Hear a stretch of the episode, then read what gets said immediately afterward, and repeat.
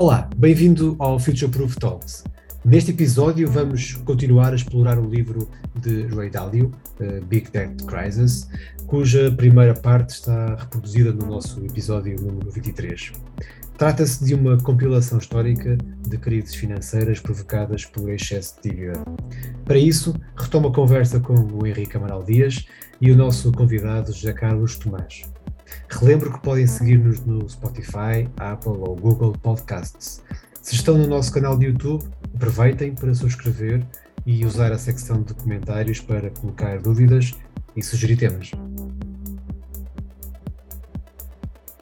Mas estávamos, vocês estavam a entrar já aqui no, na Alemanha e na inflação, uh, e eu gostava de me focar agora aqui uns minutos nisso. Uh, até porque nós estamos a passar por um momento, como, como toda a gente sabe, uh, de inflação forte, provavelmente por, por, por, muito tempo, por mais tempo, em que temos, temos visto, e, aquilo que, que, que, eu senti quando li, quando li este livro, senti algumas das coisas que, estão, que aconteceram, que, que estão a acontecer agora também. Isto não é, não tem nada de, de, pessimista nem de revelador, não é nada assim, mas o que acontece é que, que nós sabemos que, que, há ciclos, não é? E que, e que e como o Ray Dalio diz ao longo do livro, há de facto uh, métricas e, e, situações lógicas que nos levam a, uma determinada crise. É? Ele fala muito nessa parte da lógica. Uh, e, e, e repara, nós temos neste momento altos níveis de dívida, taxas de juro reais negativas, uh, portanto, situações muito complicadas, não só para quem tem dinheiro, que tem, que tem aforro, porque estão a fugir, digamos, e querem comprar ativos reais, ou seja, depois há uma criação desmesurada de, de dinheiro, ou houve, e agora estamos a tentar, os bancos centrais estão a tentar acabar, acabar com isso, mas de forma muito lenta, não é? Uh, e, e gera o tal, o tal dilema. Uh, e, e nessa, nessa altura, o Henrique já, já, já referiu isso, nas reparações de guerra, a Alemanha teve momentos, de facto, que, que hoje devem ser analisados, devem ser vistos, uh, e um desses momentos explicativos é a inflação. Uh, eu trouxe aqui um livro, que é um livro que se chama A Ilusão Monetária, do Irving Fisher, que foi publicado a primeira vez uh, em 1928, e, e, que tem aqui uma passagem que eu gostava de ler, não me venha mal, uh, mas isto é, é incrível para. Uh, isto, é, isto é simples, é simples, quer dizer, não, não, não, não sei se as pessoas hoje em dia têm, têm noção da desvalorização cambial que estamos sujeitos, é? porque a inflação é de tal ordem, e o Zé Carlos já abordou aqui um bocadinho isso, que talvez não esteja a ser calculada da forma mais correta, talvez não, não está a ser, porque a parte da habitação, a propriedade não está incluída, não é? Mas eu vou ler aqui um, só uma passagem uh, curta. Uh, isto é, é, logo no início do, do livro uh, e fala de uma. pronto, o, o Irving Fisher estava, estava a falar com uma senhora, com uma americana, que, que, que, que dizia o seguinte: Está bem ilustrado pelo caso de uma mulher americana que devia dinheiro por um empréstimo hipotecário obtido na Alemanha portanto, tinha dinheiro, devia dinheiro uh, na Alemanha. Veio a Guerra Mundial, portanto, a Primeira Guerra, uh, e ela deixou de ter comunicação com a Alemanha durante dois anos. Depois da guerra, visitou a Alemanha, tencionando liquidar o empréstimo. Sempre uh, pensou nele como correspondendo a uma dívida de 7 mil dólares. Portanto, legalmente, era uma dívida de 28 mil marcos, em termos de moeda alemã. Portanto, foi ao bancário, que tinha a questão em mãos, e, e disse: Quer pagar o crédito hipotecário de 7 mil dólares. Ele respondeu-lhe: o montante não é 7 mil dólares, é 28 mil marcos. Essa soma hoje vale 250 dólares. Uh, ele disse: oh, não me vou aproveitar da queda do, do marco. Insisto em pagar os 7 mil dólares. Bem, o, o bancário diz que não, que não, que não, pode, que não, pode, que não pode ser, uh, e de facto, porém, ela própria não conseguia aperceber-se de uma mudança correspondente, apesar de menor, no dólar. Ou, ou seja, pensava em termos de dólares americanos, tal como o bancário está a pensar em termos de marcos alemães. Ele insistia em pagar 7 mil dólares em vez de 250, mas ter-se-ia se lhe dissessem que o dólar também caíra. Que o poder de compra equivalente ao montante originalmente em dívida não era 7 mil, mas 12 mil dólares. E que tinha, portanto, de pagar 12 mil dólares. Também ela, então, não conseguiria ver aqui a questão. Portanto, isto é muito interessante porque uh, a parte do, da inflação, eu acho que é um dos conceitos menos talvez mais estudados e menos conhecidos. Não é? Posso dar um exemplo muito simples, porque eu gosto de exemplos muito simples. Imaginem o seguinte: há uma, uma, uma, essa senhora tinha uma obrigação de, de 100 dólares e que tinha uma taxa de juro de 5%. E, e vamos considerar duas situações. Uma situação em que o imposto sobre, de capitais sobre os juros era 100%, portanto, confiscatório. Ou então Exato. outra situação, e a inflação é zero a zero, e outra situação em que eh, a inflação era 5% e o imposto era zero. Eh, é exatamente a mesma, a mesma coisa. Sim, sim. Todo o capital que a senhora gastasse ao fim de um ano, dos 105, uh, dos 105 ou dos 100, não é? Exato. seria a comer o capital em termos reais. Exatamente. Sim, esta questão é muito importante uh, e, e, está na gênese. Uh, diz, diz, diz, diz, diz, Henrique, diz. Eu, eu acho. Ah, bem, a inflação, neste momento, é um problema preocupante, mas não é tanto preocupante pelo valor que, que ainda registra-se, mas pelo aquilo que pode, pode. vir a registrar. É? Nós, nós, economistas, dividimos a inflação, digamos, temos uma tipologia, que é, obviamente um bocadinho arbitrária, mas o Dali, por acaso, segue também. Ele diz que a hiperinflação é quando ultrapassa os dois dígitos, quando passa a três uhum. dígitos, subida do nível de preços ao, ao ano, anual. A inflação, depois temos uma inflação galopante, que é aquela que ultrapassa um dígito, passa a ser 10% ou mais, e depois temos uma inflação moderada na qual ainda nos encontramos. Exato. E não tanto nos Estados Unidos, mas aqui na, na zona euro, eu penso que ainda temos, digamos, a benesse de se não se ter transmitido de uma forma acentuada eh, através dos salários. Portanto, a subida dos salários ainda não acompanhou o aumento dos preços. Mas temos fatores, alguns fatores.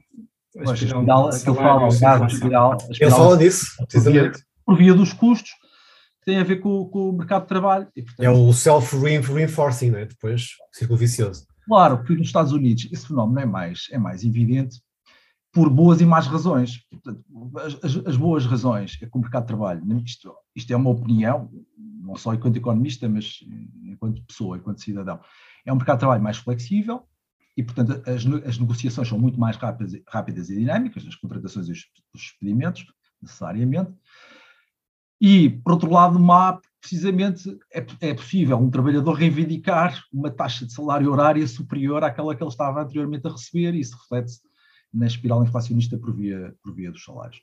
Na Europa não é tanto assim, há contratos, há contratos de longo prazo, eh, há controle governamental a vários, a vários níveis, eh, e, e, a flexibilidade, tanto na contratação como no despedimento, não é a mesma. Por outro lado, o, o que temos aqui de preocupante e para mim é o mais preocupante, não é tanto a questão que tu estavas a falar da inflação. Aquilo que me, eu estava a ler o livro do Dálio e estava, e estava a ficar realmente preocupado, porque há um conjunto de, de fatores que pronunciam o choque, mais uma vez, entre grandes potências e que pode eventualmente explodir numa, numa guerra. Eu, eu, ia chegar aí, é precisamente isso. Uma guerra, digamos, descontrolada.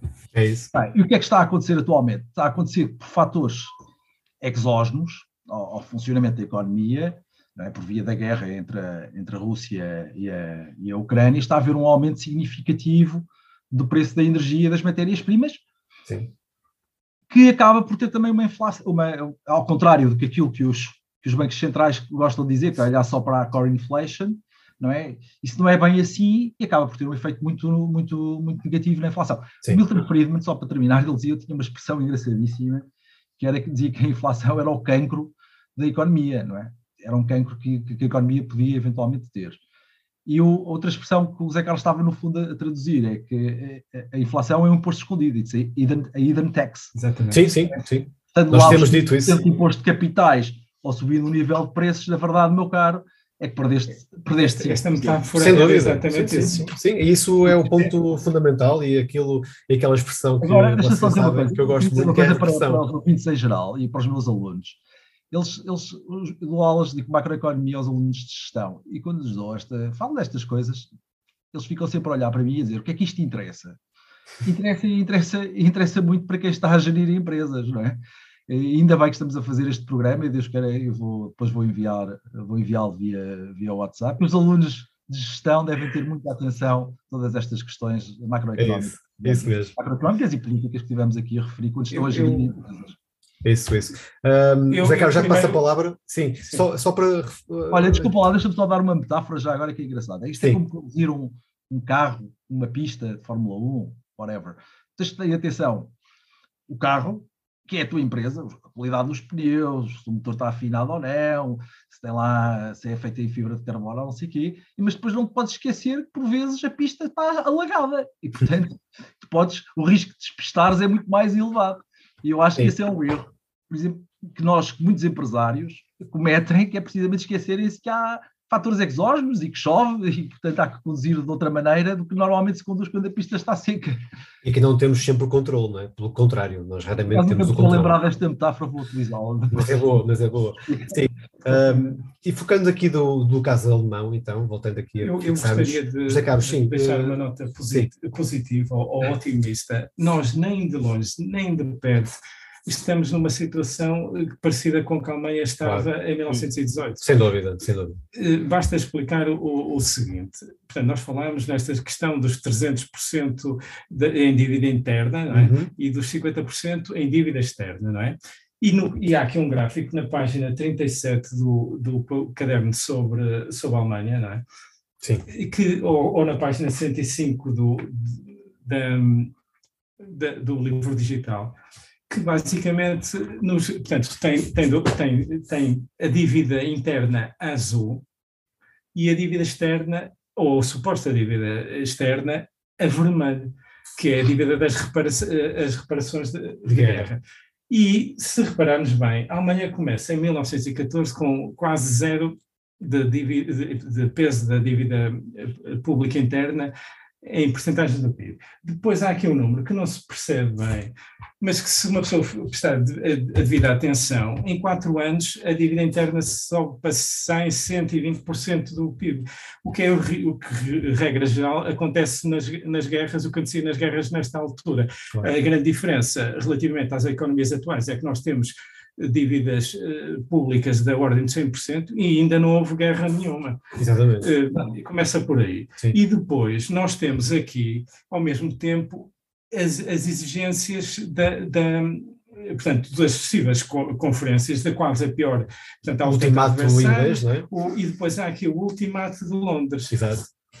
que coloca a dívida uh, externa, não é? Porque nesta altura a dívida interna já desapareceu e já lá vamos, uh, em 350% do PIB. Sim. Que há aqui outro gráfico que contextualiza, digamos, onde se desencadeou o início das, das crises de dívidas externas, e isto não tem paralelo nenhum. Não. Ou seja, o que é que aconteceu? Mas o marco cai 75% nessa O que é que aconteceu nesta altura?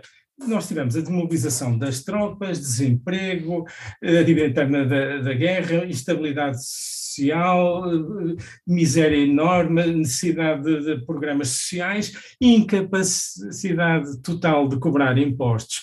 E a única maneira que eh, o Estado alemão tinha era fazer tal inflação como imposto escondido, que teve o efeito prático de pura e simplesmente limpar obliterar a dívida. a dívida interna. Exatamente. Relativamente à dívida externa, o que acabou por Essa, acontecer, claro. e eu, eu, gostaria de contar aqui a história, como é que se chegou aqui e como é que a dívida desapareceu. Uh, essencialmente, o que aconteceu é que, uh, portanto, uh, houve aqui uma série de, de, de, exigências, não é? Mas não havia a mínima hipótese de, de destes valores serem pagos. No final, se eu bem me lembro, eh, a quantidade de dívida que foi efetivamente paga deste valor que foi exigido no ultimado de Londres e que acabou em 1932 com a Conferência de, de Lausanne e com a moratória do presidente Hoover, uhum. que foi um grande presidente já agora, apesar de toda a má imprensa que tem, mas que podemos lá chegar.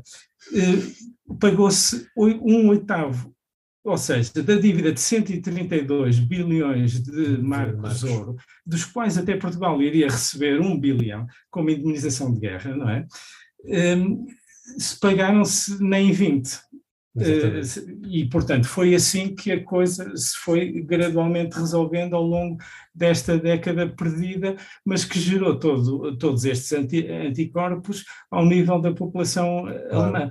A, a hiperinflação só foi possível estabilizar a partir do momento em que houve uma moratória na, na dívida externa e, ao mesmo tempo, o, as contas, uh, o orçamento, em termos de contas internas, estava em equilíbrio e deixou de ser necessário este imposto uh, sobre a forma uh, de inflação.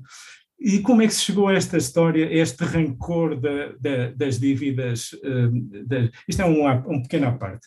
Uh, isto vem tudo de uma série de, de, de ajustes de contas sequenciais, em que neste momento a França estava a ajustar contas com as reparações de guerra de 1870, em que foi obrigado a pagar 5 bilhões de francos eh, ouro, que era 4 bilhões de, de marcos, que era o equivalente a 22% do PIB francês, e que deu um boom na bolsa uh, alemã, e ajudou à construção de Berlim, e que por sua vez resultava da, da guerra franco-prussiana, que já e esta indemnização já era um ajuste de conta com, com a, a indemnização que Napoleão tinha imposto à Prússia em, 1800, em 1807, na altura da, da, conquista, porque o valor que foi exigido uh, pelos, pelos alemães em 1870 foi exatamente o mesmo valor da dívida per capita, da reparação per capita que eles tinham tido de pagar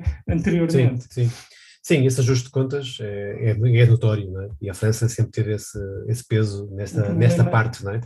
O problema uh, das políticas externas é sempre, é sempre, esse, sempre sim, sim. a ajustar as contas que já sim, vêm muito atrás. Mas este, esta... e depois que permites também à parte, depois há outros ajustes de contas.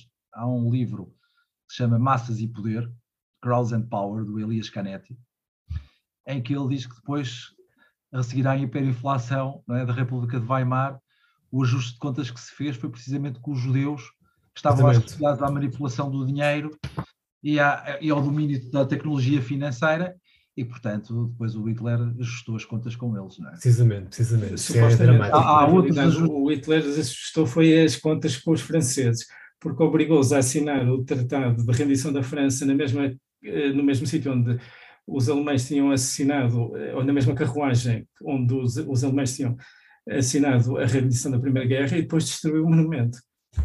Sim, sim.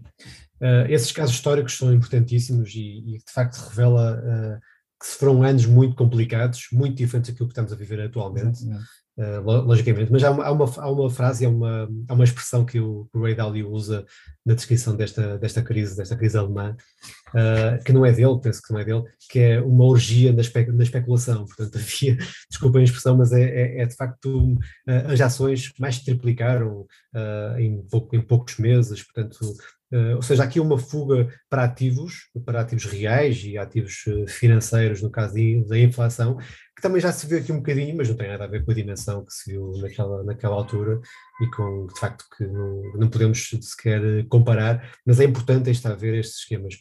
Vamos passar já ao caso, eu acho que é importante nós debatemos aqui o caso português, porque estamos rapidamente a chegar ao nosso tempo, e, e eu gostava de, uh, por também explorar aqui um pouco isso. Um, eu gostava de pedir aqui ao José Carlos para fazer aqui uma, também uma leitura sobre, esse, sobre o caso português, portanto, o caso da dívida soberana e da, e digamos da falência uh, e daquilo que tu andavas a dizer, segundo sei, muitos anos antes e que ninguém te ouvia, é? Sobre, sobre a crise. Eu, há um paralelismo, enfim, modéstia à parte, entre o que ele conta na, em 1960, do que lhe aconteceu em 1971 e do que, das minhas leituras sobre a falência de Portugal em 1891 quando nós saímos do padrão de ouro, depois de termos lá estado de 50 a 50, de 1854 1800, até 1891, um, e, e, que, e que eu reconheci, não é, que aquilo era um regime uh, monetário semelhante à nossa participação no, no, na zona euro. E, portanto, que essencialmente iria ter o mesmo, o mesmo, mesmo fim. Portanto, não era difícil lá chegar desde que começou. Está a estudar a história para antecipar. É, para antecipar o que e É um assunto que eu podia falar extensamente, mas, mas vamos concentrar-nos no exemplo mais recente de, de 2011 Eu não vou seguir os números do, do Rei Dálio, vou, vou usar os números que tirei do, do site do Banco de Portugal, em que nos diz para um PIB de 176 bilhões de euros de, em junho de 2011, este, este número são, é possível tirar de lá, nós tínhamos um, o endividamento total de 600, e se quiserem depois partilho esta, esta, esta tabela, que até, enfim, Sim. Posso partilhar-vos uh, e, e, disponibilizar ao, aos, nossos, aos nossos ouvintes. E isso era o equivalente a 396%. Qual era a dívida total? Desculpa lá, em 2011. 697,5. Quase 700 mil milhões? Exatamente. E neste momento são 771,3. Só que, paradoxalmente, Portugal está a desendividar, porque nessa, porque nessa altura o endividamento total era 396% do PIB, ou seja, 400%, que é um número assombroso. Sim. Eh, porque supostamente já devíamos ter tido problemas em 300%. Segundo a métrica do Dálio, é? Segundo a métrica do, do Dálio. E agora, eh, neste momento, eh, com os tais 771,3 dados a janeiro de 2022, temos um endividamento total que é 365% do PIB. E nós somos citados no, no site da McKinsey, do McKinsey Global Institute, como um dos exemplos por incrível que vos possa parecer, de país que está a desalavancar. O que é, eh, digamos, o que, o que concilia o que nós ouvimos todos os dias, que temos endividamento excessivo, não é? E estarmos a, a, a desalavancar. Essas são as boas, as boas notícias. A má notícia, em português corrente, é mais ou menos a, a, a seguinte: fazendo as contas da quantidade de dívida que era utilizada pelas empresas em 2011, ela correspondia a 41% do total do endividamento. E o setor público, que em junho de 2011 tinha uma dívida de 141% do PIB. Este número não é o que vocês ouvem da dívida do, do Estado, porque depois há o setor empresarial público, do Estado. É, o empresarial do, do Estado, Sim. que depois podemos percorrer, digamos, aquelas brilhantes participações.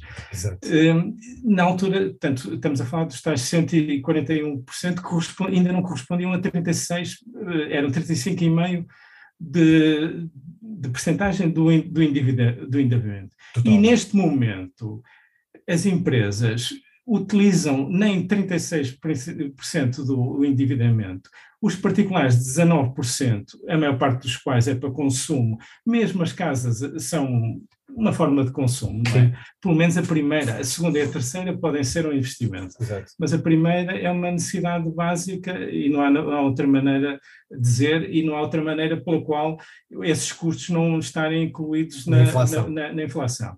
E o Estado, neste momento, utiliza 40%, o Estado, nesta, nesta dimensão, nesta hum. dimensão que, tem, que já utiliza 164% do, que o endividamento representa 164% do PIB, que não é mais ou menos os números que vocês estão, costumam ouvir, não é? Representa 45% do total da dívida que é utilizada pela economia. E, há um aumento face a 2011. E há um, há um aumento, claro aumento, há um aumento quer em termos absolutos, não é?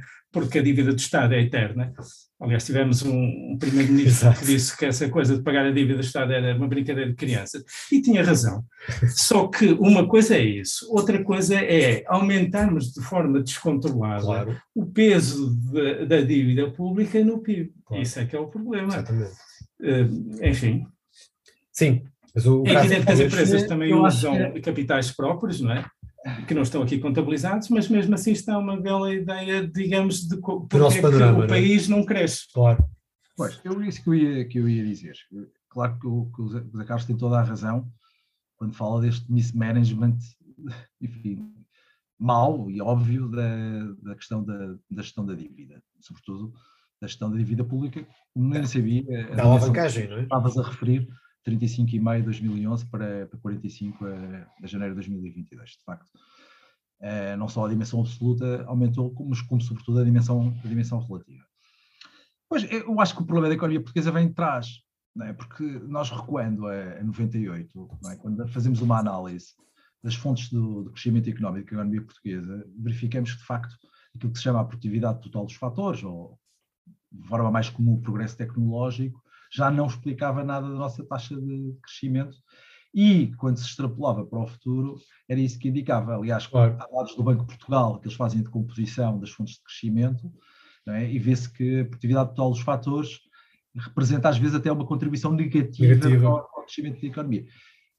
É, bem, eu também não vou estar aqui a entrar porque é que é assim ou não é, isso seria também tema para outro programa, se calhar ainda mais interessante do que este, que era, tem a ver com as nossas vidas, tem a ver com o nosso, com o nosso país.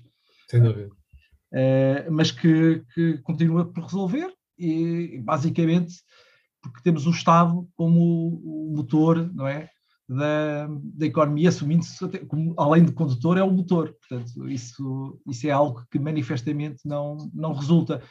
Isto não tem nada de político, eu estou a falar de qualquer enfim, partido que esteve no, no governo, não é? Sem dúvida. É como queres bater mil vezes com a cabeça na parede, para partires a cabeça e estás à espera que a milionésima primeira vez seja a parede a partir. Isto não tem nada de político. Porque não, não, até, são dados objetivos, não é? Não, não é só por isso, porque eu, o meu interesse na história económica portuguesa eh, eh, sobretudo na parte económica, decorre... Espera aí, espera aí, deixa-me só, dizer, deixa só dizer uma coisa. Eu sei que tu és, um, além de um brilhante gestor, tu és um tipo que gosta imenso da história portuguesa. É isso que eu te ia perguntar. O que é que tu achas que está na, na raiz disto tudo, não é? É essa a questão. Eu, eu, eu, quando, eu, quando comecei a estudar História, digamos, o meu objetivo único era responder à pergunta onde é que nós viramos na esquina errada em português corrente, em termos de desenvolvimento. O Essa de Queiroz tentou explicar. Muitas é? leituras, eh, a minha ideia é que nós, ainda hoje, somos afetados pela, pela maldição dos recursos, não é? Que decorre, isto é mesmo assim, e, e, e vou, digamos, depois substanciar quantitativamente e não, e não qualitativamente, eh, de, do que aconteceu, digamos, da, da descoberta do ouro no Brasil. Claro porque a divergência de Portugal eh, em termos económicos, a queda brutal do, do, produto per capita, vem, segundo um estudo que até foi eh, publicado e, e, com umas infografias muito interessantes no Expresso, eu depois também posso partilhar. Certo, Há uma queda brutal do, do do, do, do PIB per capita de 1750 e qualquer coisa até 1820 de 50%, de 50%, e o nível de PIB per capita de 1750 só é atingido outra vez, segundo Nuno Palma e segundo Jaime Reis, ou vice-versa, Jaime Reis e, e Nuno Palma, em 1923. Bem, é terrível. Portanto, isto não tem nada a ver com política, ou, ou tem a ver com o Dom Pedro II, não é? E sim. com o Dom José. Ficou o coração cá e foi para lá. Bem, uh, sim, a questão, da, a questão portuguesa é muito relevante e, como o Henrique dizia, dava para outro programa. Um, uma última nota, nós já estamos mesmo em cima do tempo, mas eu gostava de falar aqui da repressão financeira. Já fomos falando um bocado sobre isso, que é uma expressão que tenho falado muito. Eu queria que os acabos explorassem aqui um bocadinho este tema, só breves minutos, uh, um bocadinho sobre explicar também o que é que, o que, é que se entende por este, por este tema uh, e aquilo que está, que está a acontecer hoje, e se podemos também dizer que nos últimos anos, nos últimos 10, 15 anos, já temos vindo a, a digamos, a, a, passar por essa repressão. A resposta é, de facto, está a acontecer. Exato. uh, digamos, não é? Eu, eu penso não surpreender ninguém, mesmo aqueles, os mais distraídos, não é? nós vamos um, um, bocadinho, um atrás. Na, na, grande, eh, na, grande, na Grande Depressão, uma das medidas que finalmente deu, houve duas medidas, portanto, há um conjunto de medidas que nós associamos ao New Deal e ao, e ao Roosevelt e que na realidade foram tomadas pelo presidente eh, Hoover, que foi presidente, teve o azar de ser presidente entre março de 1829 e, e digamos, e o final de, de, de e março de, de 1933. E, por exemplo, vou só dar um exemplo, só para vos deixar a pensar, porque nem vou ser muito exaustivo. Se vocês repararem, a obra emblemática das, das obras públicas que é associada ao New Deal chama-se barragem Hoover, não se chama barragem Roosevelt, apesar de, de, de, lhe terem tentado mudar o nome. Onde, onde é que eu já, já vi? Exato. mas mudaram, portanto, ou seja, a gente não, não, não inventou nada. E, portanto, mas o que acabou por, É portanto, finalmente dar a volta, há um conjunto de situações, inclusivamente a alteração dos estatutos dos FED, que permite em 2009 a atuação da Reserva Federal a salvar toda a gente e mais alguém, o é, digamos, uma alteração aos estatutos que é promovida pelo presidente Hoover. Em português corrente, enfim, depois nós não vamos falar aqui sobre a situação, mas, mas o que é que acontece na altura? Há uma desvalorização do, do dólar, por- que já não aguenta a pressão, sobretudo depois da Libra, que era a antiga moeda de reserva, ter eh, quebrado o padrão ouro e ter arrastado Portugal, que isto é uma pequena curiosidade, que em 1891 tinha saído, não é? E que passado ouro. 40 anos conseguiu lá estar em PEG contra a, a Libra por três meses e qualquer coisa, tendo ficado a ver estrelas quando a, a Libra sai do padrão ouro. E depois aquilo cria uma, uma pressão brutal sobre o dólar, não é? E depois, ao longo de 33, 34, o dólar desvaloriza de 20 eh, dólares, eh, ponto 67, eh, sete, eh, a onça de ouro, para eh, 35 eh, dólares, onde se mantém até 1971. Por outras palavras, nós vivemos em padrão, Padrão ouro, ouro. até 1971. Portanto, não é uma questão do padrão ouro ser, ser mau relativamente à moeda fiduciária que os bancos centrais agora querem que desvalorize 2% ao, ao ano através da inflação. Não, e, portanto, nós tivemos, eh, o sistema era tão razoável que durou este, eh, este tempo todo. E a desvalorização do dólar em 33, dos tais 20 para 35, não parece nada, mas é uma desvalorização do dólar de 41% Pois é. e que permite monetarizar toda aquela dívida. E depois, subsequentemente, nós temos a, a Segunda Guerra Mundial, que é quem liberta os Estados Unidos da grande pressão. Eh, Podíamos estar aqui a falar sobre o assunto, que também não é, digamos, eh, não é, digamos, a, a opinião mais consensual, mas o que acontece é, como é evidente, a seguir à, à, à Segunda Guerra Mundial, a dívida pública era gigantesca, em português corrente, e é possível eh, e, é, e, é nece- e era necessário, não é? Digamos, eh, fazer o que se chama a liquidação da dívida, hum, da dívida pública, da dívida pública dos Estados, da, da, da Inglaterra, dos Estados Unidos. Eh, Os Estados Unidos tinham uma dívida que era para cima de 100% do PIB, que eu não me lembro exatamente quanto é que é, mas era um valor, eh, digamos, eh, muito significativo, assombroso. E depois é é necessário reduzir o valor daquela dívida através do crescimento do produto e através de taxas de juros reais que não compensem, eh, portanto, que sejam inferiores, eh, digamos, ao crescimento do, do, do, do, do produto. Uhum. Porque o rácio, portanto, a relação de estabilidade eh, ou, digamos, de gestão da, da, da dívida pública é que a taxa de juro nominal tem, enfim, tem de ser comparada com o crescimento do PIB nominal. Se eu tiver uma taxa de juros nominal maior que o, que o PIB nominal, então tem de ter um superávit primário. Claro. As contas não são bem estas. Sim, Depois, quem quiser, eu deixo aqui, o- mas, mas a ideia ge- ge- genérica, em termos de primeira aproximação, é esta. E, portanto, o que aconteceu é que a seguir à, à Segunda Guerra Mundial, através da repressão financeira, ou seja, pondo as poupanças, num, digamos, num- cativas em cada um dos países por controles eh, de, de movimentos eh, cambiais, os países conseguiram poupar entre 1 a 5% de, do peso de- do, do produto por ano, não é? Eh, Para irem abatendo gradualmente há uma erosão da dívida em termos uma nominais. erosão, eh, digamos, uma erosão da dívida. E se nós pensarmos agora, isto É para isso que dizer, para o finalmente, atual, e exatamente. depois chegarmos aos finalmente à resposta à pergunta que era feita depois de toda esta grande digressão, não é? Basta pensar que nós temos taxas de juros no- nominais negativas, nem sequer é Nem reais. sequer, exatamente, as reais são negativas muito, mas as nominais também. E, e agora, com este tipo de inflação, eu acho que, eu sinceramente não quero ofender ninguém, mas acho que algumas pessoas no Banco Centrais deviam ser eh, espancadas. Certo, porque de Ah, facto. Não, não digas isso, porque se calhar algumas até gostam. eu estava à espera que cortem esta parte do ouvido. não, mas acho que é importante manter-se, porque de facto as pessoas, em termos correntes, em termos. Pode fazer um bocado de humor inglês, não é? Exatamente. Não, mas em termos simples, uh, em termos simples, e se, se, posso traduzir aqui as suas palavras, uh, digamos, são as poupanças das pessoas, entre aspas, que estão uh, a pagar parcialmente, ainda assim, a dívida dos Estados. eu queria fazer aqui uma pequena. Só quero ser mais simples para tentarmos passar para as pessoas Eu queria fazer então aqui uma pequena portanto, uma pequena precisão. O, o, que está a ser destruído, não é? Sim. É o dinheiro, é a dívida uh, na moeda. Na moeda, exatamente. Porque o dinheiro não é riqueza. Nós temos a tendência de achar que o dinheiro é riqueza porque o dinheiro nos permite comprar, comprar riqueza. Coisas, mas, mas, vejam apenas esta analogia. Se eu construísse um, uns apartamentos ótimos para todos os portugueses e desse um a cada um, as pessoas ficavam ricas.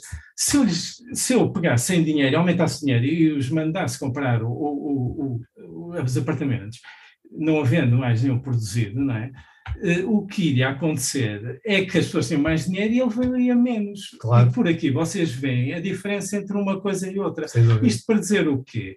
Eh, o que nos protege da inflação e da repressão financeira são os ativos reais nos quais se constam, eh, no, no quais, eh, nos quais constam as, as, ações. O que não nos protege, e há, enfim, o Dálio farta-se falar Fala disto, disso, é o cash e trash e, e as obrigações. obrigações. Aliás, o Dálio fala muitas vezes disto. Dinheiro, Douro, piada, moeda, Sim. Moeda é a tecnologia social do crédito transferível. Exatamente. Exatamente, sim. Exatamente. É uma tecnologia social, socialmente aceita, crédito transferível. Crédito transferível, sim.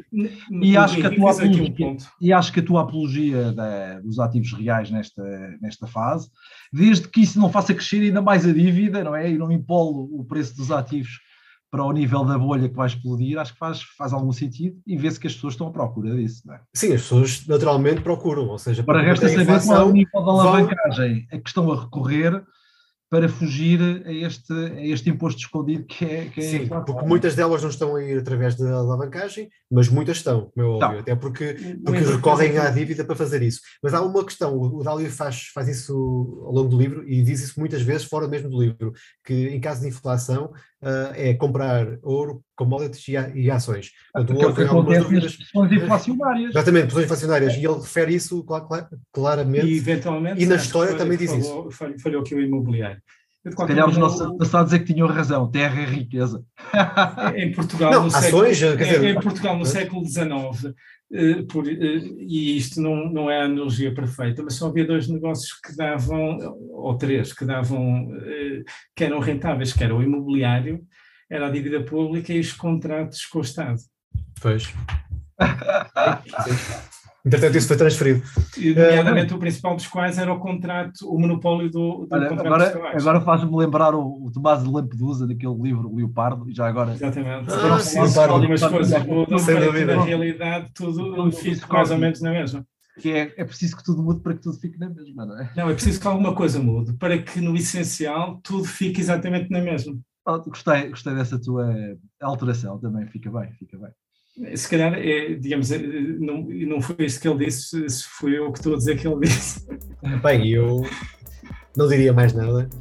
Acabamos por, por aqui, ficou muito ainda por falar, certo? Imagino. Uh, mas temos a oportunidade no futuro um, ah, falar sobre dívida, sobre aquilo que está a afetar neste momento as pessoas, dívida, inflação, o tal imposto escondido e também sobre este livro do Ray Dalio. Uh, vamos deixar todas as informações, todos estes pormenores, todos os estudos que, que falamos aqui, ainda mais há, alguns que temos aqui também, a forma de criação de moeda, também acho que é interessante partilhar.